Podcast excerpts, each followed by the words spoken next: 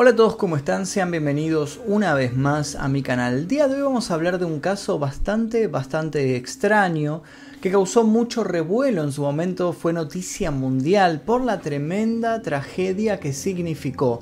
Vamos a conocer el caso de una secta, una secta encabezada por un loco llamado Jim Jones, el reverendo Jim Jones, y vamos a conocer también todo lo que causó su palabra, sus mentiras y el peligro que puede significar que mucha gente siga a este tipo de predicadores. Vamos a conocer la tragedia de Jonestown, una de las peores tragedias en las cuales una secta estuvo envuelta y que tuvo relación con varios sucesos que vinieron después con David Koresh, con otras religiones bastante, bastante turbias también, pero para conocer esas primero tenemos que conocer lo que sucedió en Jonestown. Pero antes de comenzar les quiero contar que en este canal tenemos tus 10 segundos donde youtubers, instagramers, músicos y demás promocionan lo que realizan y tus 10 segundos del día de hoy son para Kevin Lovecraftiano. Kevin es un youtuber que se dedica a subir gameplays de terror, pero no solo eso, sino también realiza tops sobre asesinos, cuenta casos misteriosos y sube todo tipo de contenido relacionado al mundo macabro les dejo su canal en la descripción para que vayan a verlo y le dejen su apoyo. Además de eso les quiero contar que pueden ver este video y todos los casos anteriores sin censura, sin publicidad y 24 horas antes que el resto, simplemente tocando el botón que dice unirse aquí debajo, eligiendo la categoría número 2, Maestro Oscuro, y luego yendo a la pestaña comunidad van a encontrar ahí todos los posteos de los casos. Ahora sí comencemos con el caso del día de hoy.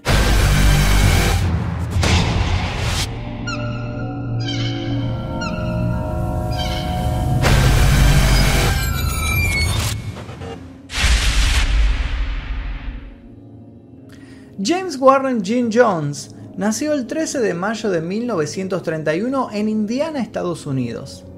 Nació en un pueblo llamado Lynn, un pueblito pequeño. Lo que llama la atención es que años más tarde, él fundaría su propio pueblito. Lo llamaría Johnstown como él, algo así como la ciudad de John, y tendría el mismo tamaño que el pueblo donde él nació, Lynn. En Lynn la industria se sostenía en base a un negocio bastante rentable, la construcción de ataúdes. Jim Jones nació en un entorno familiar bastante duro. Su padre había sido un veterano de la Primera Guerra Mundial y había vuelto a casa afectado por los gases tóxicos que se habían utilizado en esta contienda. Al volver al hogar, lo único que hizo fue convertirse en un tipo borracho y violento. De hecho, años más tarde, Jim Jones hablaría sobre su padre diría que era un tipo despreciable, que era un maldito racista, y descubriría también que estaba afiliado en secreto al Ku Klux Klan. Mientras tanto, la madre de Jim Jones, llamada Linnea Jones, escandalizaba a este pequeño pueblito utilizando pantalones en las calles y fumando.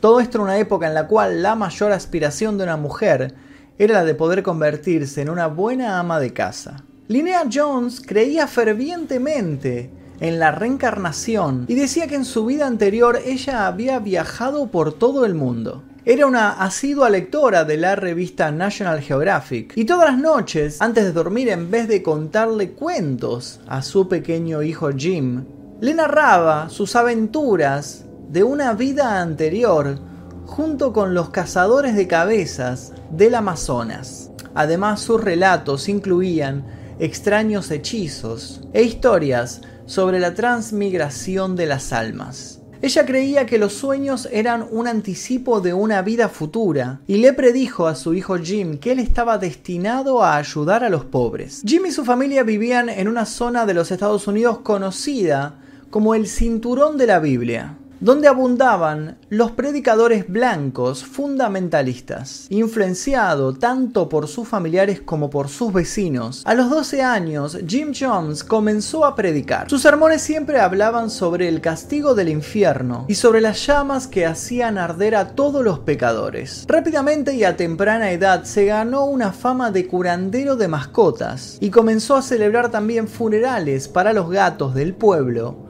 cuando sus oraciones fallaban. Pero sus vecinos sostenían que había un lado oscuro en todo este asunto de la cura de los gatos, y que en realidad todo esto era un plan de Jim Jones para apoderarse de las mascotas de sus vecinos, con la excusa de que se las llevaba para curarlas y luego utilizarlas en sacrificios rituales, los mismos sacrificios de los cuales su madre le hablaba en los cuentos de las tribus. Con el tiempo la mayoría de sus compañeros de colegios consiguieron buenos empleos. Algunos se convirtieron en banqueros, otros en empresarios, algunos lograron comprar sus propias granjas y empezaron así sus emprendimientos, pero él justamente no. Él trabajaba de portero en un hospital cercano a Indianápolis. Allí consiguió pareja y se casó a los 16 años con una enfermera que era 5 años mayor que él. Por ese entonces Jim Jones también decidió hacerse médico y se anotó en la Universidad de Indiana. Pero después de un año de cursada cambió de opinión y abandonó los estudios para convertirse en un pastor religioso. Después de conseguir su propia parroquia, no tardó mucho en convertirse en un personaje bastante controvertido. Antes de la llegada de Jim Jones, la mayoría de los fieles que asistían a estas iglesias eran gente blanca, y les empezó a hacer ruido la cantidad de fieles negros que Jim Jones estaba añadiendo a su rebaño. Tampoco les gustaba mucho su estilo al predicar, decían que era demasiado violento y salvaje, y tampoco les gustaba escuchar esa historia que él siempre contaba. Decía que una vez se había encontrado con Dios Mientras viajaba en un autobús en el transporte público de Filadelfia, Dios era un tipo que se había sentado al lado suyo y habían tenido una larga charla en donde Dios le dijo que él debía convertirse en pastor. Pero bueno, un buen día los decanos de la congregación se cansaron de todo esto y decidieron echarlo y clausuraron su parroquia. Para ese entonces muchos pensaban que Jim Jones era el típico pastor de la televisión, ¿no? Hablando sobre los valores de Dios, sobre la patria, sobre lo bueno que era el pueblo norteamericano y cómo tenía que obedecer al Altísimo. Pero Jim Jones no era así. Luego de ser expulsado de su iglesia, él se unió al Partido Comunista. Y ese mismo año conoció un concepto con el cual se obsesionó, el concepto de la muerte revolucionaria. Esa idea la sacó de una ejecución de un matrimonio que supuestamente eran dos espías comunistas, el matrimonio formado por Ethel y Julius Rosenberg. Esta ejecución fue bastante mediática en su momento, todo el pueblo norteamericano se enteró de este caso y le empezó a hacer ruido a varios. Si quieren, en otro momento les cuento esta historia porque realmente tiene bastantes cosas para analizar. La cuestión es que para el reverendo Jim Jones esta ejecución significó que Estados Unidos había dejado de ser la última esperanza de la humanidad. A los 22 años, sin ningún financiamiento externo y sin haber sido ordenado oficialmente como sacerdote, Jim Jones fundó la Community National Church en un suburbio de Indianápolis. Mantenía a su iglesia con un negocio bastante extraño, la importación y la venta de monos como mascotas. Los vendía a 29 dólares cada uno por lo cual le resultaba bastante rentable. Para ese entonces Jim Jones se consideraba a sí mismo un socialista, aunque su filosofía política era más cercana a la de Robin Hood que a la de Karl Marx. Cuanto más pobres y desatendidos eran sus feligreses, más se preocupaba por ellos. Uno de sus primeros seguidores, años más tarde, declararía, Jim Jones tenía muchos seguidores. Eran esa clase de personas con las cuales la gente normal no quiere tener nada que ver señoras viejas y feas sin familias ni amigos.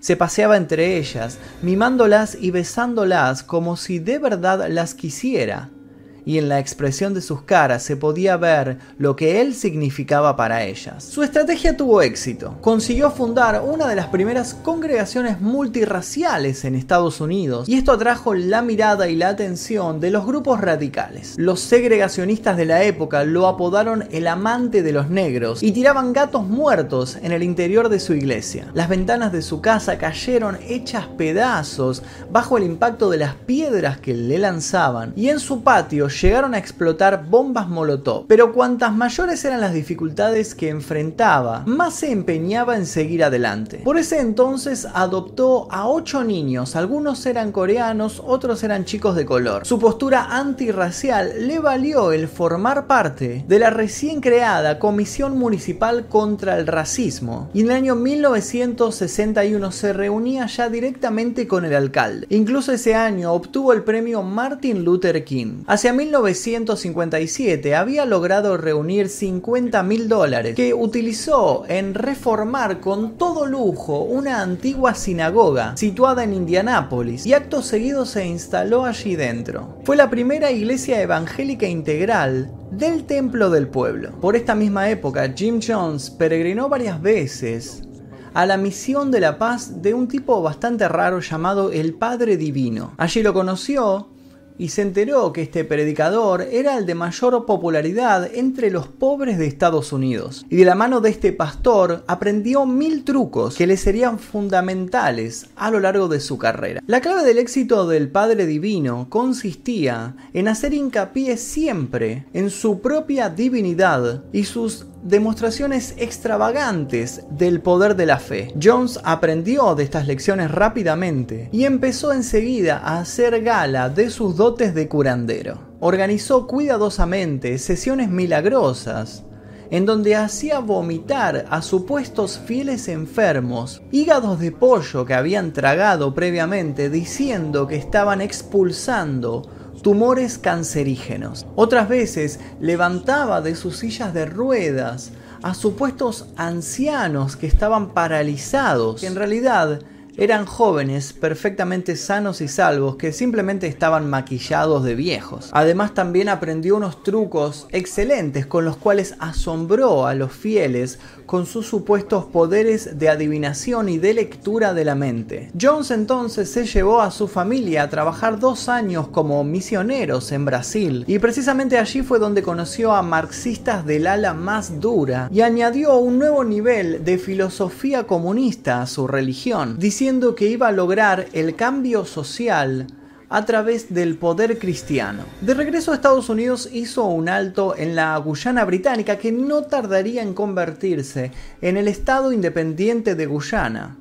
Fue precisamente en esta parada en su viaje que su mundo cambiaría para siempre. En Estados Unidos la lucha por la igualdad entre blancos y negros era cada vez más grande y en ese momento obviamente él era un gran fanático de Martin Luther King, aunque también le, le llegaba muy de cerca el mensaje que daba Malcolm X. Él en ese entonces estaba dando un mensaje que decía, ¿qué es lo que ha hecho el cristianismo por los negros más que oprimirlos a lo largo de toda la historia? Malcolm X rechazaba el amor cristiano y llegó incluso a romper relaciones con los musulmanes negros. Según él, la la única respuesta posible al tema de la discriminación era la insurrección armada. En un país con una aplastante mayoría blanca, hablar de una insurrección armada era básicamente hablar de un suicidio revolucionario. La guerra de Vietnam las manifestaciones pro derechos civiles y los disturbios raciales que estaban explotando en el sur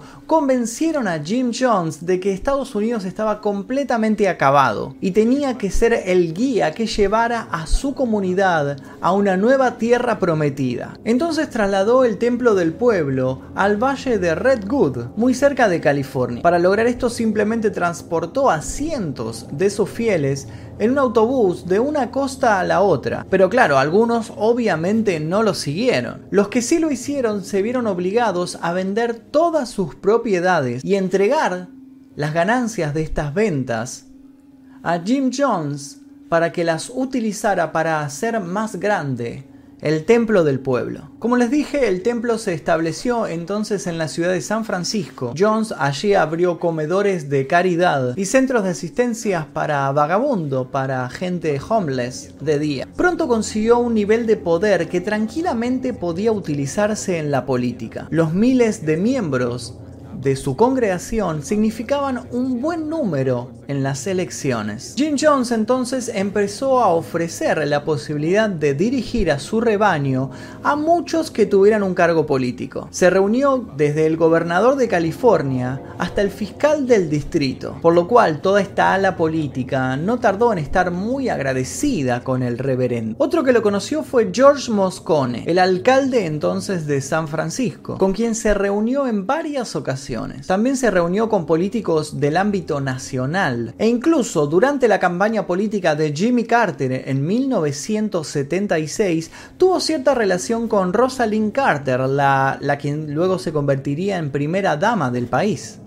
Algo que llama la atención en esta mujer es que ella también había tenido cierta relación, ciertas reuniones con dos personas que luego se convertirían en grandes asesinos seriales, como son Ted Bundy y John Wayne Gacy, también conocido como el payaso Pogo, del cual he hablado en este canal. Si no vieron el video, búsquenlo en la lista completa de casos, creo que es el caso número 2 o 3. Así que Jim Jones había logrado tener muchos contactos políticos y utilizaba a su favor estos contactos cada vez que tenía que hacer algún tipo de trámite, cada vez que tenía algún problema legal iba a golpear la puerta de alguno de sus amigos políticos. Fue en California donde conoció a un joven y ambicioso abogado llamado Tim Stone, quien acababa de casarse con su novia Grace. Stone estaba profundamente desilusionado por el asesinato del presidente John Fitzgerald Kennedy en 1963 y buscaba por entonces una manera revolucionaria de poder realizar su trabajo, que su trabajo tuviera algún impacto en el país. Jim Jones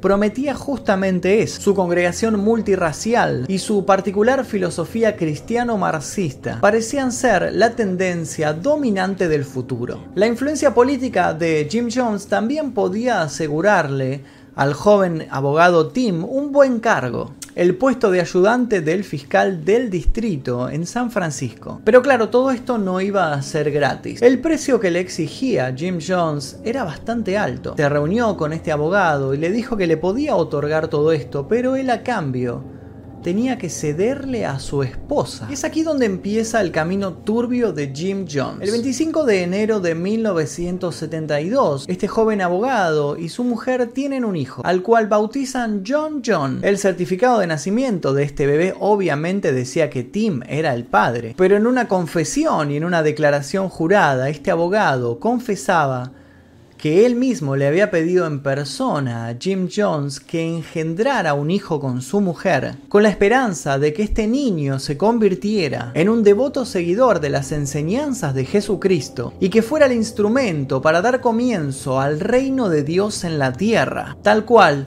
lo había proclamado su padre natural, el reverendo Jim Jones. Como testigo de la declaración actuó Marceline, la mujer de Jim. Y por su parte Grace, la madre biológica del bebé, parece que no tuvo ni voz ni voto en este asunto, y esto tendría un impacto más adelante. El reverendo Jim Jones utilizaba el sexo para ejercer su poder, y su estrategia era debilitar la relación entre los esposos, con lo que conseguía atarlos más firmemente al templo del pueblo. Sus fieles jovencitas declaraban que era un verdadero honor satisfacer las necesidades sexuales del padre Jim Jones y una de sus secretarias incluso llevaba un diario en donde estaban notificadas día y hora de todas sus citas románticas. Él mismo alardeaba con orgullo de este poder y decía poseer una potencia, una energía y un aguante sobrehumano. Por esa época el reverendo tuvo al menos tres hijos con algunas de sus feligresas. Se dice que en alguna oportunidad llegó a visitar a su psiquiatra para consultarle por algún remedio para controlar su líbido. Pero claro, en esta secta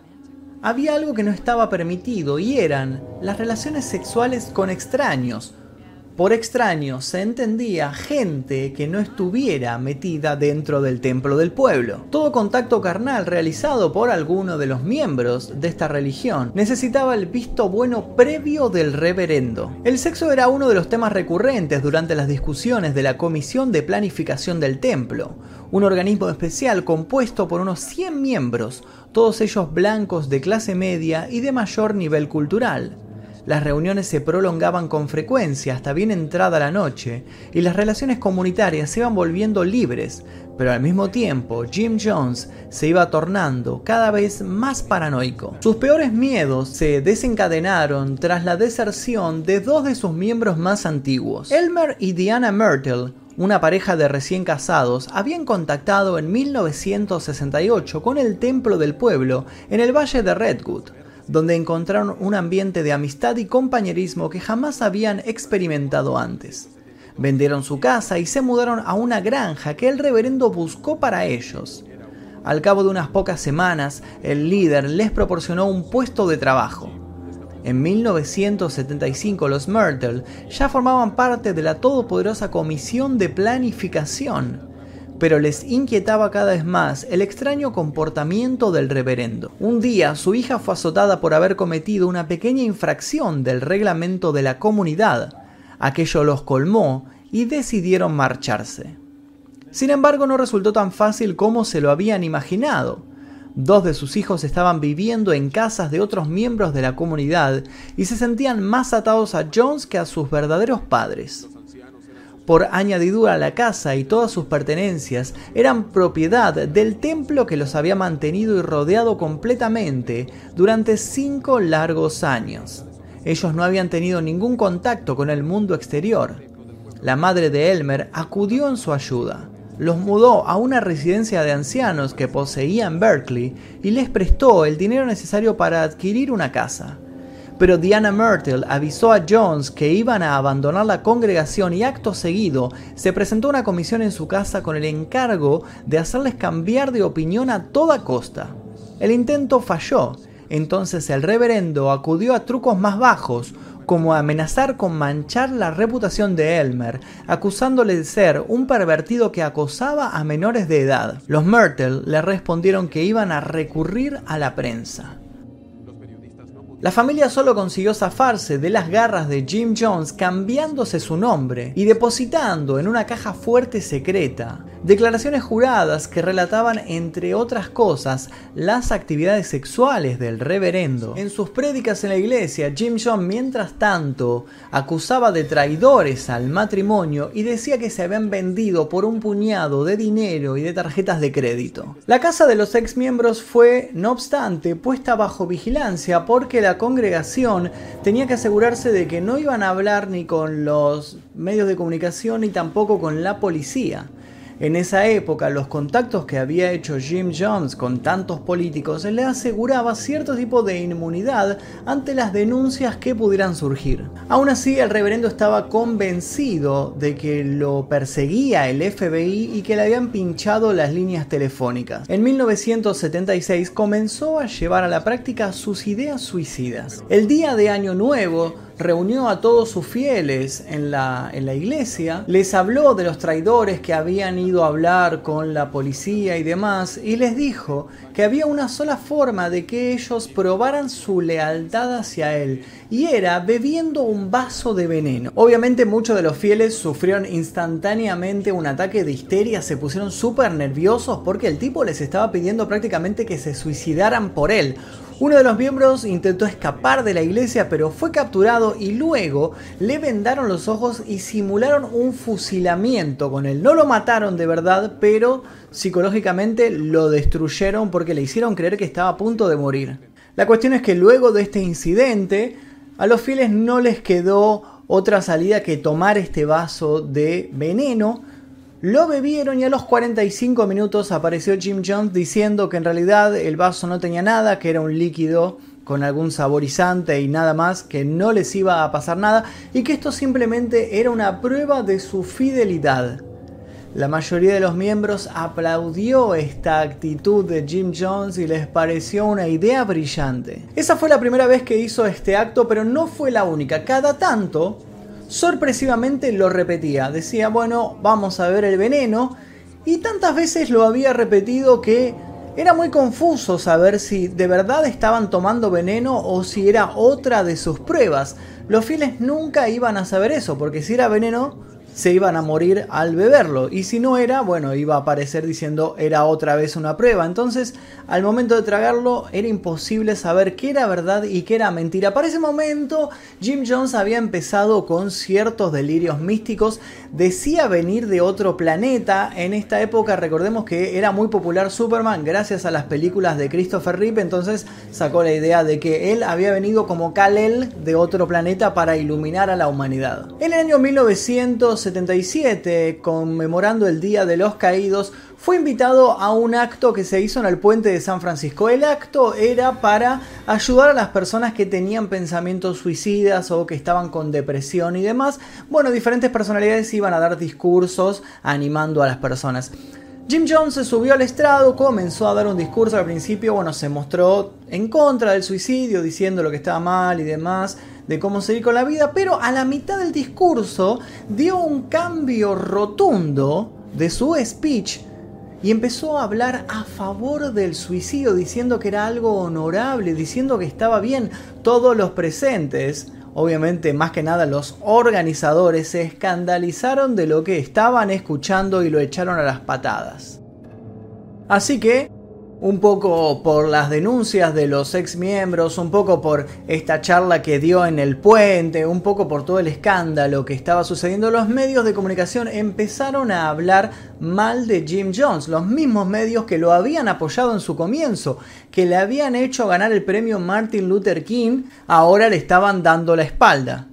Por esa época también Jim Jones empezó a abandonar la idea del cristianismo. De hecho, en uno de sus actos agarró una Biblia y la tiró violentamente hacia el suelo diciendo que todo eso era basura, que ya no servía para nada y que él sabía cuál era la verdad. Mientras tanto, el matrimonio Myrtle, los que se habían escapado, dedicaron toda su vida a la lucha contra esta secta. Empezaron a aparecer en programas de televisión, a dar entrevistas contando todo lo que allí sucedía, los abusos físicos, los abusos sexuales, todas las torturas por las cuales pasaban los miembros de la congregación y cómo les lavaban el cerebro. Ellos sabían que algo malo estaba a punto de suceder, sabían que este tipo estaba manejando a muchas personas y querían prevenir lo que pudiera acontecer. Para ese entonces una revista bastante famosa llamada New West le hizo una entrevista a este matrimonio, empezaron a hablar de todas estas cosas y también destapó todo un caso de chantaje, de extorsiones, de manejo eh, oscuro y sucio del dinero que estaba teniendo Jim Jones, que estaba depositando todo el dinero que recaudaba con la iglesia en cuentas eh, fuera de Estados Unidos, ya no depositaba nada en el país y empezaron a denunciar todas estas este maneje que él estaba haciendo. En esa misma nota se hablaba también mucho de Grace. Recordemos quién era Grace, la esposa de este joven abogado que había engendrado un hijo con Jim Jones llamado John John. Para ese entonces Grace se había escapado también de la secta y había comenzado todo un juicio para recuperar la custodia de su hijo. Pero obviamente que el predicador no lo iba a soltar así tan fácil, ya que él estaba convencido de que ese niño era uno de los elegidos para heredar la tierra. En ese momento Tim Stone, el abogado, se había separado de su mujer y seguía trabajando como asesor legal del reverendo y le explicó que Grace tenía prácticamente el caso ganado en los tribunales que iba a tener que entregar al hijo a su madre biológica. El juicio había sido perdido más que nada por el testimonio de los Myrtle, por el testimonio de este matrimonio que habían contado todo lo que sucedía. El jurado les había creído, obviamente, y él estaba a punto de perderlo. Todavía no había sido declarado oficialmente perdedor del juicio, pero estaba a punto de serlo. Así que Tim Stone le dijo a su defendido que había una sola manera de mantener la custodia del niño y era sacarlo de Estados Unidos. Si lo metían en otro país, iba a comenzar ahí un papeleo legal internacional que iba a demorar años y bueno, para ese entonces ya el juicio se iba a dar por perdido y él se iba a quedar con el pequeño. En 1974, Jim Jones pagó un millón de dólares por la compra de 10.000 hectáreas de jungla tropical en Guyana, recordemos el país en donde él había hecho escala cuando volvía de Brasil. Y en un primer momento estas hectáreas fueron simplemente una plantación experimental del templo del pueblo, plantaban algún tipo de maíz, algún tipo de de vegetación para probar a ver qué era lo que sucedía, pero ese no era el plan final de estas hectáreas. En 1977 desembarcaron grandes cantidades de material para la construcción en el puerto de Kaituma, situado en la Guyana. Unos 380 miembros del Templo del Pueblo pidieron una visa internacional y viajaron a este país. Entre todos estos miembros se encontraba John John. Cuando todo esto empezó a suceder, cuando esta mudanza del Templo del Pueblo de Estados Unidos a la Guyana comenzó a acontecer, el abogado Tim Stoen empezó a abrir los ojos y se dio cuenta de todo lo que estaba pasando. Entonces lo primero que hizo fue reconciliarse con su mujer que durante años le había hablado de todo lo malo que era Jim Jones, pero él no había querido escuchar. Y él había intentado, por su propia cuenta, recuperar a John John. Pero ¿qué sucedió? Sucedió que el consejo que le había dado al reverendo de sacar al niño del país había rendido sus frutos y cuando el abogado quiso ir a buscarlo, el consejo se le volvió en contra. No pudo hacerlo. Empezó todo este papeleo internacional que él mismo le había dicho que iba a suceder y Jim Jones se quedó con el hijo de esta pareja. Al año siguiente, en 1978, unos 700 miembros del Templo del Pueblo se trasladaron a esta utopía de Jim Jones, un sitio al cual su egolatría lo llevó a bautizarlo como él, Jonestown, el pueblo de John. Si uno quería entrar a Jonestown, había un precio alto que pagar, había que vender todas las posesiones, autos, casa, todo lo que se tuviera y donar el fruto de esta venta al templo del pueblo. Para ese entonces, algunos de los miembros del Templo del Pueblo habían empezado a adoptar a niños niños orientales, niños también de color, siguiendo los consejos de Jim Jones y trasladaron aproximadamente 150 menores de edad a Jonestown en Guyana. El desembarco de esta ciudad comenzó con un suceso polémico. Unos cuantos adultos se emborracharon en las tabernas de, Georgetown, una ciudad que queda antes de la Guyana, y luego, así borrachos, subieron al barco para seguir su travesía para llegar al pueblo prometido. En este viaje, una adolescente que estaba en este barco, que era parte del templo del pueblo, tuvo una noche amorosa con uno de los marineros y cuando Jim Jones se enteró de esto se enfureció y el castigo que les brindó a los dos fue realmente exageradísimo, fue realmente terrible. Lo que hizo fue lo llevó a los dos, tanto al adolescente como al marinero, a una de las canchas de básquetbol que había mandado construir en Georgetown. Trajo a todos los feligreses, los hizo sentar alrededor en las gradas para ver esto. Los desnudó a los dos, les hizo dar azotes a los dos y luego vino una persona, un hombre grande también de color, y lo hizo sodomizar primero al adolescente y luego al marinero. Los violaron a los dos delante de toda la congregación. Fue entonces cuando Jim Jones puso una regla que no podía romperse entre los fieles del templo del pueblo. Estaban prohibidas las relaciones amorosas eventuales. De hecho, el comité de relaciones, recordemos este, este jurado que él había formado con algunos de sus más fieles seguidores, declaró tres meses de celibato apenas llegaron a Johnstown. Aunque claro, por supuesto, obviamente que el reverendo Jim Jones estaba exento de todas estas reglas, aplicaban a todos menos a él. Él se instaló en una choza que había mandado a construir junto con dos de sus amantes y al lado de esta choza vivía también su mujer. Ninguna joven podía negarse a pasar una noche con el reverendo porque si esto sucedía, la obligaban a acostarse con él a la fuerza, la drogaban y la llevaban a la choza para que él abusara de estas jóvenes, así que nadie podía decir que no. Las palizas estaban a la orden del día para castigar las infracciones menores y la dureza se redoblaba para cualquier hombre que hiciera algún tipo de insinuación sexual hacia alguna de las amantes de Jim Jones. A los adultos se les azotaba o se les obligaba a pelear entre sí hasta que triunfara la justicia. A los niños se los empezó a castigar por cualquier travesura. Generalmente el castigo consistía en pararlos frente a un micrófono con un pie a las 2 de la mañana y les empezaban a azotar en la espalda. Esto hacía que los llantos y los gritos de los pequeños salieran por este micrófono y se escuchara en todos los parlantes que estaban instalados en las calles de Johnstown. A un niño, por ejemplo, lo encerraron en una caja metálica y lo enterraron por 24 horas. A otros los metían dentro de un balde y los bajaban por un aljibe y los dejaban durante también 24 horas ahí en el fondo del aljibe. A otros los lanzaban desnudos a una zanja de barro y les vaciaban encima todo tipo de insectos, escorpiones, cien pies, arañas serpientes incluso, y ellos tenían que quedarse muy quietos porque ante el más mínimo movimiento podían ser picados por estos animales venenosos. Mientras tanto, la paranoia de Jim Jones seguía en aumento. En una oportunidad le dijo a sus fieles que un ladrón había intentado entrar a su choza y él lo había matado y había preparado un guiso con su cuerpo y se los estaba sirviendo a ellos. En Johnstown las cosas no eran tan paradisíacas como él les había prometido. Los colonos trabajaban día y noche sin cesar en los campos de este país. Y mientras tanto Jim John pasaba el tiempo encerrado en su choza, teniendo relaciones sexuales, drogándose o leyendo las noticias que llegaban desde el resto del mundo. Porque claro, los fieles seguidores no tenían permitido tampoco tener acceso a medios de comunicación como diarios o televisión o radio en este lugar y él era su filtro de las noticias. Él recibía los periódicos, los censuraba y les otorgaba las noticias que ellos podían leer.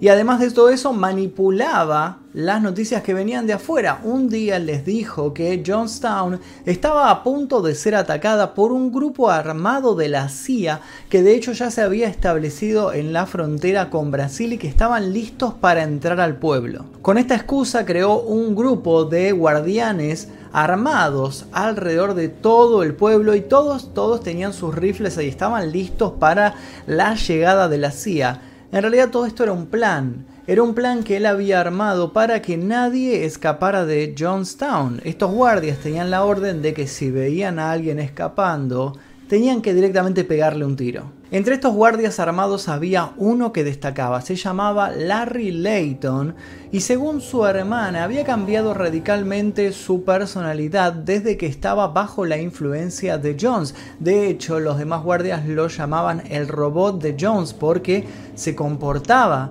como Jones hablaba, como él lo copiaba en todos los gestos, se dejaba manipular de todas las maneras posibles y estaba todo el tiempo a su lado, era su guardaespaldas personal. Hacia 1978 el mundo de Jim Jones comenzaba a derrumbarse. Sus tres ídolos, sus modelos a seguir, habían sido asesinados, Martin Luther King, Malcolm X y John Fitzgerald Kennedy. Esto acrecentó su paranoia, él creía que habían sido asesinados por la CIA y que ahora estaban yendo por él.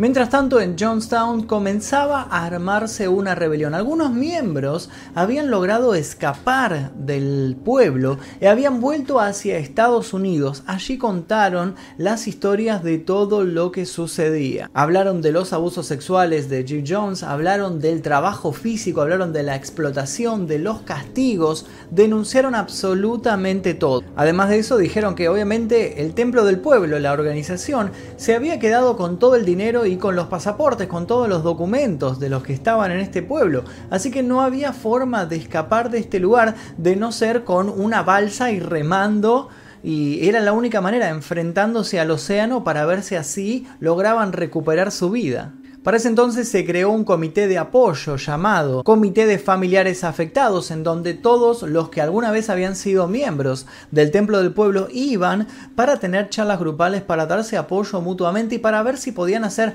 una denuncia ante el gobierno de Estados Unidos para que intercediera y cerrara de una vez Johnstown y metiera preso a Jim Jones porque algo malo estaba a punto de suceder. Había un periodista llamado Sam Houston, que era miembro de la Associated Press, que acusaba a la secta de haber asesinado a su hijo. Su hijo había abandonado el templo del pueblo tras una violenta discusión con Jim Jones y a los pocos días había fallecido en un gravísimo accidente de tránsito. Sam Houston, este periodista, solía salir a bares e ir de copas con un influyente amigo, el congresista llamado Leo Ryan. Este hombre va a ser clave para lo que está a punto de suceder. Leo Ryan era un congresista de San Francisco, en donde se había asentado por primera vez el Templo del Pueblo, así que conocía bastante todo lo que había sucedido. Varios de sus votantes también habían sido miembros de esta secta y le habían contado lo que pasaba ahí dentro. En una de estas noches de copas entre Sam Houston y Leo Ryan, Sam lo convenció a Leo de que tenía que hacer algo, de que tenía que denunciar públicamente a Jim Jones,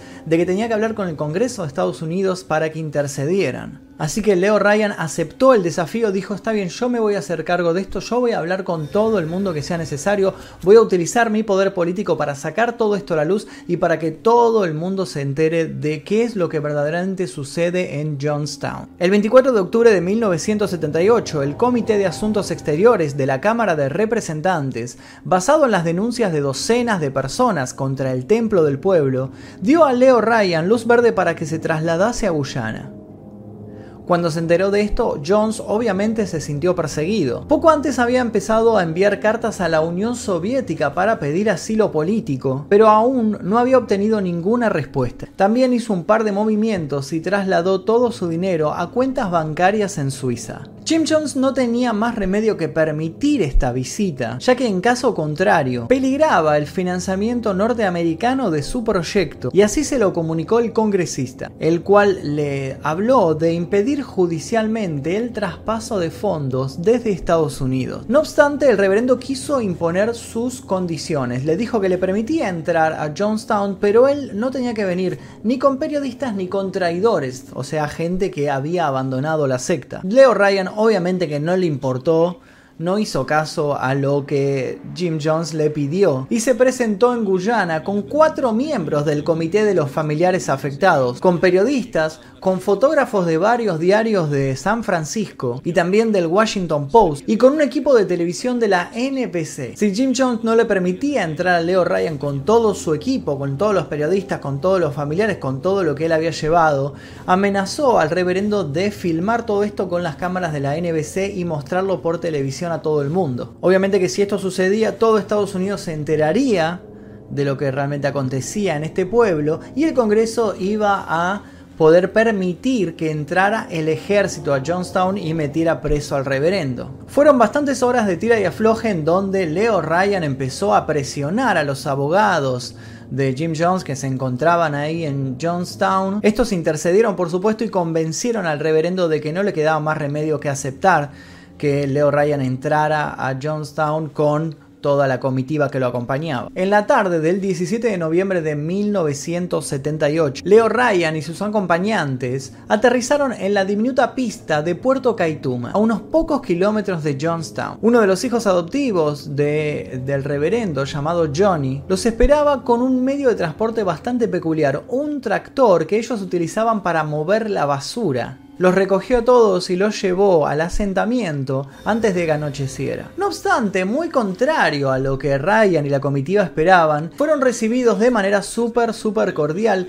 y los invitaron incluso a una suculenta cena. Mientras tanto, John simplemente cumplió con el saludo de protocolo y se retiró bastante enojado a su choza. La cena se sirvió a las 8 de la noche y acto seguido la banda musical de Johnstown comenzó con un show. El congresista entonces pronunció un discurso bastante Empezó diciendo que le encantaba la banda de música de Johnstown y que la colonia le parecía un excelente lugar para vivir. Por lo que veo hay un montón de gente que piensa que esto es lo mejor que les ha pasado en sus vidas. Johnstown tenía una sola falla, dijo. No estaba dentro de su distrito electoral y a él le parecía una gran pena que todos los habitantes de esta ciudad no pudieran votar por él. Los miembros del Templo del Pueblo, a pesar de su afectuosa acogida y de haberse puesto estas ropas de fiesta, albergaban mal disimulada sospecha respecto a las interferencias del exterior. Pero tras escuchar a Ryan, los aplausos surgieron espontáneamente. Por fin se había roto el hielo. La banda volvió a tocar y los más jóvenes saltaron a la pista de baile. Los mayores de la congregación participaban dando palmas. Todo el mundo rebosaba de felicidad. Una de las amantes favoritas de Jim Jones, llamada María Katsaris, se encargó de guiar a todos los visitantes por Jonestown y también de atenderlos. Cuando los bailarines se retiraron y se acabó el holgorio, una mujer llamada Mónica Bagby le dio una nota al periodista de la NBC Don Harry. Le pedía que arreglara por favor las cosas para que ella y su amigo Bern Gornsney pudieran abandonar Jonestown y se volvieran en el avión que ellos iban a abordar al día siguiente. Sin embargo, hasta ahí las cosas habían salido bien, pero al día siguiente todo comenzó a complicarse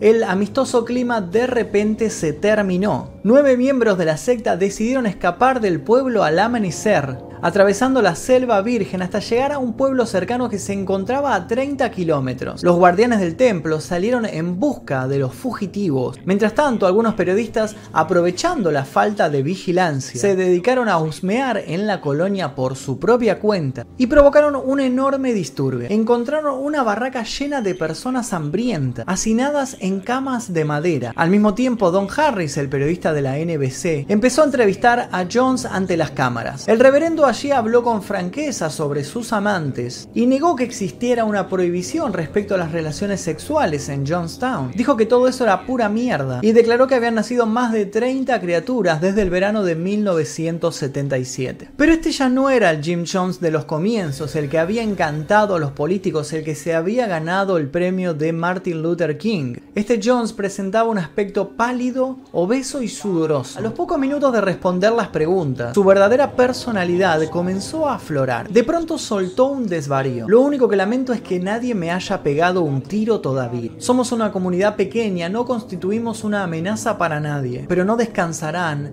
hasta habernos destruido. Me gustaría que me pegaran un tiro y todo terminara de una vez, pero lo que está de moda ahora es destruir la reputación de la gente a través de los medios de comunicación. A la larga, eso es como si te asesinara. Los periodistas aturdieron a Jim Jones con preguntas sobre John John, el hijo que había tenido con esta mujer, la esposa del abogado. También le preguntaron por qué los guardias de seguridad iban armados y por qué amenazaban a todo aquel que quisiera abandonar la ciudad. Todo eso son mentiras, dijo el reverendo. Pero acto seguido se contradijo. Uno de los hombres de confianza le comunicó que Edith Parks, una abuela de una familia que tenía ideas de escaparse desde hace bastante tiempo, solicitaba su permiso para retirarse de Johnstown en el avión del congresista Ryan. Jones entonces comenzó a gritar, me traicionan, no hay manera de acabar con esto. Otras 20 personas entonces se sumaron a la protesta y le pidieron a Raya que lo sacara por favor de ahí. Jones entonces se puso histérico y empezó a gritar, sacrifiqué toda mi vida por ustedes. Sus ayudantes entonces procuraron calmarlo y le dijeron que le permitiera retirarse a todo aquel que así lo quisiera. Un número pequeño de desertores no tenía importancia si se comparaba con el número de personas que decidían quedarse en Johnstown por voluntad propia. Pero a pesar de todo el ambiente se enrareció con rapidez. Al formarse el grupo de desertores, un joven de gran tamaño llamado Don Lee sacó una navaja de su bolsillo y la puso en el cuello de Leo Ryan. Dos matones de Jim Jones detuvieron a Lee en el momento y liberaron al congresista. Pero lo hicieron con tanto esfuerzo y hubo tanto, tanta pelea física que en un momento le cortaron un poco el brazo a, a Lee y la sangre manchó la camisa de Leo Ryan. Y justo a último momento, cuando todo se había vuelto súper extraño, se unió una última persona al grupo de arrepentidos. Se trataba de Larry Lighton, el sicario personal de Jim Jones, su mejor guardián el robot de Jones. A todas las personas en ese momento su semblante les cambió. Su cara presentaba un enorme gesto de terror. Leo Ryan, antes de que se complicara todo más aún todavía, se despidió muy amablemente de Jim Jones, se despidió de los guardias, les agradeció por haberlo ayudado. Dijo adiós a todos, listo, nos vamos, no queremos causar más problemas, esto se terminó acá. Obviamente que a Jim Jones le dijo que estaba todo más que bien, que él iba a contar que Jonestown era un paraíso que recomendaba esa ciudad para vivir y que no iba a haber ningún accionar en su contra. Pero la paranoia de Jim Jones le hizo reaccionar.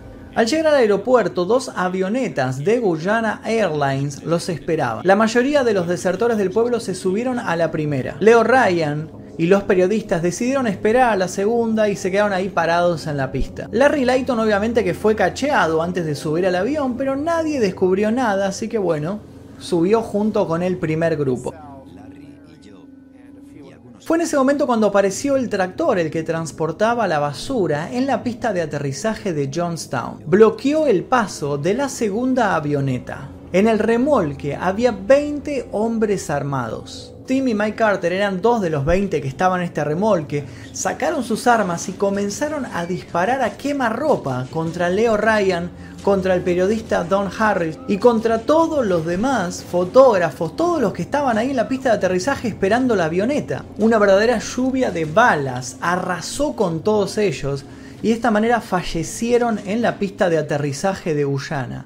Había un grupo de soldados de Guyana presenciando todo el hecho, pero se quedaron quietos y no hicieron absolutamente nada. Hubo un camarógrafo de la NBC que grabó todo el ataque, prendió su cámara cuando empezó a sospechar que algo estaba por suceder y de manera completamente terrible. Su cámara siguió filmando luego de que él falleciera víctima de los disparos. Esta grabación por supuesto perduró y luego sería transmitida en todo Estados Unidos. Los sicarios entonces se acercaron y remataron a varias de las víctimas con tiros en las nucas. Hubo únicamente tres periodistas que se libraron de esto con algunas heridas. Fue entonces cuando el tractor y el remolque abandonaron la pista. Era el 18 de noviembre de 1978. El reverendo Jim Jones había reunido a toda su congregación y los observaba sentado en su trono de madera. Unos mil feligreses lo rodeaban expectantes. Él tenía que comunicarles una mala noticia. La mayoría de ellos, por no decir todos, estaban a punto de morir. Primero esperaron la llegada de los sicarios. Ante todos los congregados,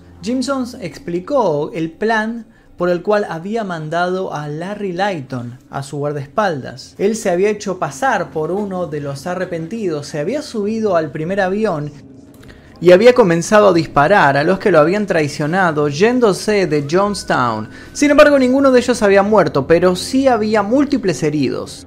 Jones afirmó que la CIA cuando se enterara de lo que había sucedido iba a mandar fuerzas militares a Jonestown para vengar la muerte de los periodistas. Decía que ellos no tenían suficientes armas como para enfrentar esta guerra que se les venía encima y que daba una sola solución suicidarse en masa. Uno de los miembros entonces levantó la mano y preguntó si tal vez existía la posibilidad de escapar a la Unión Soviética. Los rusos no nos acogerán, le contestó Jim Jones. Lo cierto es que él había mandado a dos de sus abogados a la embajada rusa en Guyana con medio millón de dólares en maletines intentando sobornar a los que trabajaban ahí, pero no habían aceptado el soborno y esa posibilidad se había cerrado para el reverendo. Así que el equipo médico de Johnstown preparó dos bidones de 150 litros de una bebida que tenía la mezcla de Kool-Aid sabor uva, cianuro y Valium. Los feligreses para ese entonces estaban dispuestos para el sacrificio. El reverendo les aseguró que se volverían a ver en una vida mejor. Se formó una fila en perfecto orden. Las madres primero administraron la pócima a sus hijos. A los bebés se les administró con la ayuda de una jeringa. Los hijos de Jim Jones se tragaron el veneno dando muestras de alegría. Aquellos que se resistían se les obligaba a beber este veneno a la fuerza. Se les abría la boca y se les tiraba el líquido dentro. La congregación estaba completamente convencida de que la muerte iba a ser tranquila, no iban a tener ningún sobresalto, se iban a quedar dormidos e iban a pasar hacia el otro lado. Pero entonces sucedió que algunas criaturas comenzaron a tener convulsiones luego de beber esto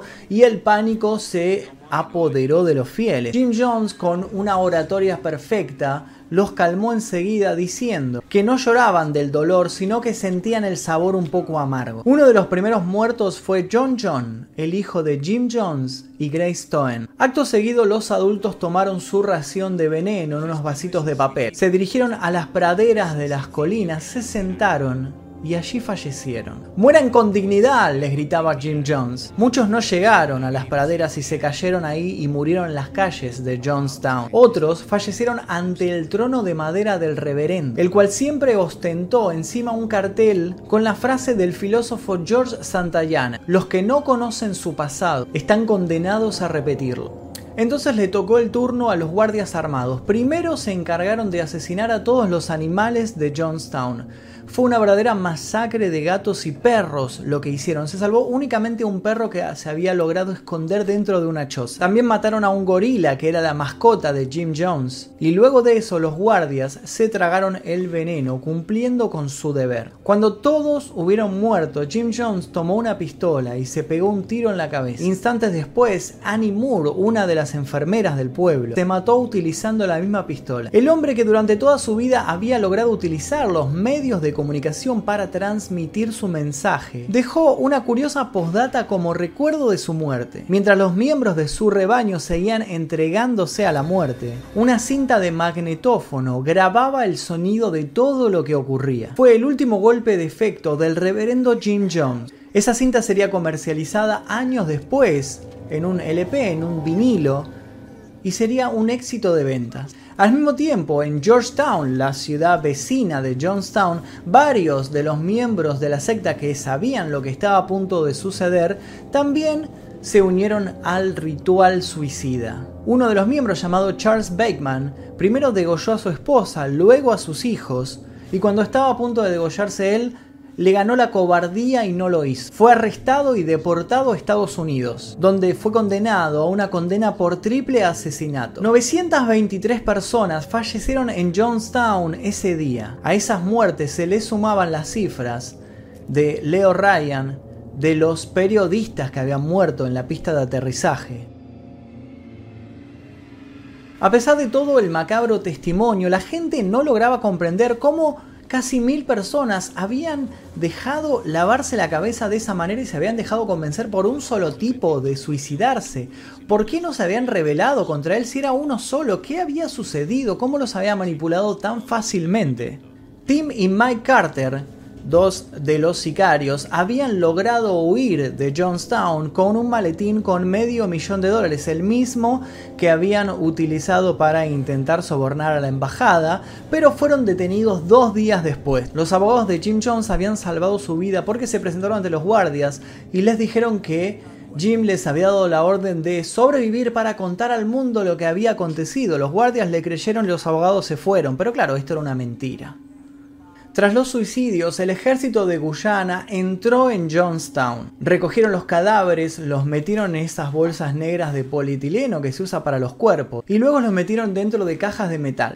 El cadáver de Jim Jones no recibió un tratamiento especial, también fue metido dentro de una de estas cajas, garabatearon Jim Jones en la tapa y lo dejaron por ahí. Los cuerpos de Leo Ryan y los periodistas fueron trasladados a Estados Unidos dentro de ataúdes de lujo, envueltos en la bandera norteamericana y fueron recibidos por una comitiva y les dieron un funeral a su altura. Algunos sobrevivientes de la masacre se quejaron porque dijeron que se arrepentían de no haber fallecido junto a Jim Jones. Otros regresaron a Estados Unidos y siguieron diciendo que Jim Jones era realmente un dios, pero unos cuantos también denunciaron los abusos cometidos por este reverendo. Diez días después de la masacre en Johnstown, el alcalde de San Francisco, George Moscone, uno de los ex amigos de Jim Jones en sus comienzos, fue acribillado junto con Harvey Milk, un político que declaraba ser homosexual públicamente, que estaba además a punto de convertirse en alcalde. El autor de estos asesinatos fue un ex policía llamado Dan White, quien en ese momento acababa de renunciar a su puesto como concejal. White mató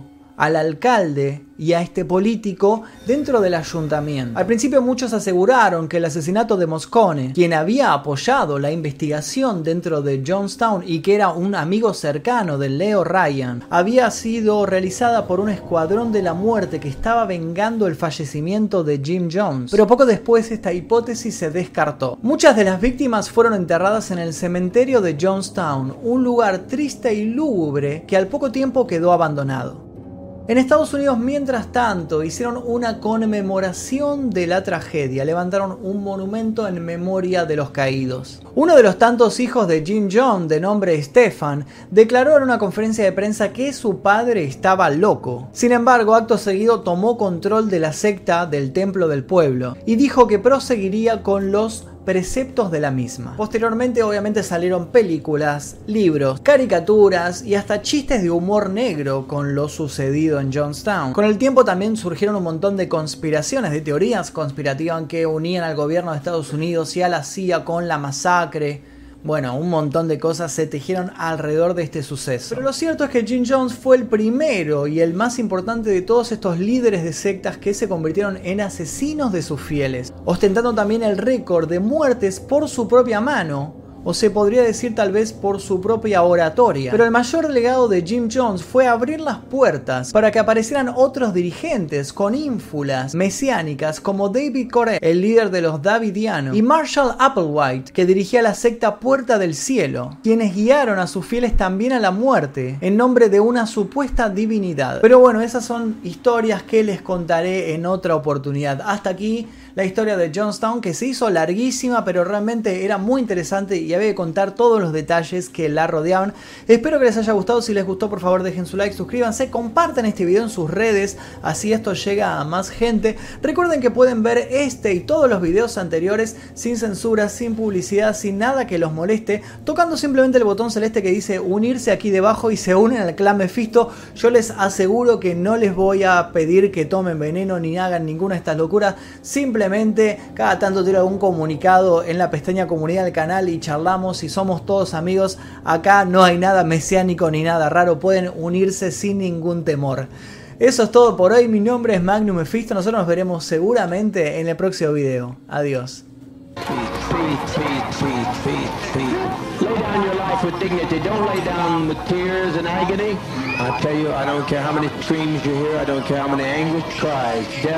Is a million times preferable to 10 more days of this life. If you knew what was ahead of you, if you knew what was ahead of you, you'd be glad to be stepping over. If we can't live in peace, then let's die in peace. We've set 1,000 people who say we don't like the way the world is. Take our life from us. We laid it down. We got tired. We didn't commit suicide. We committed an act of revolutionary suicide protesting the conditions of an inhumane world.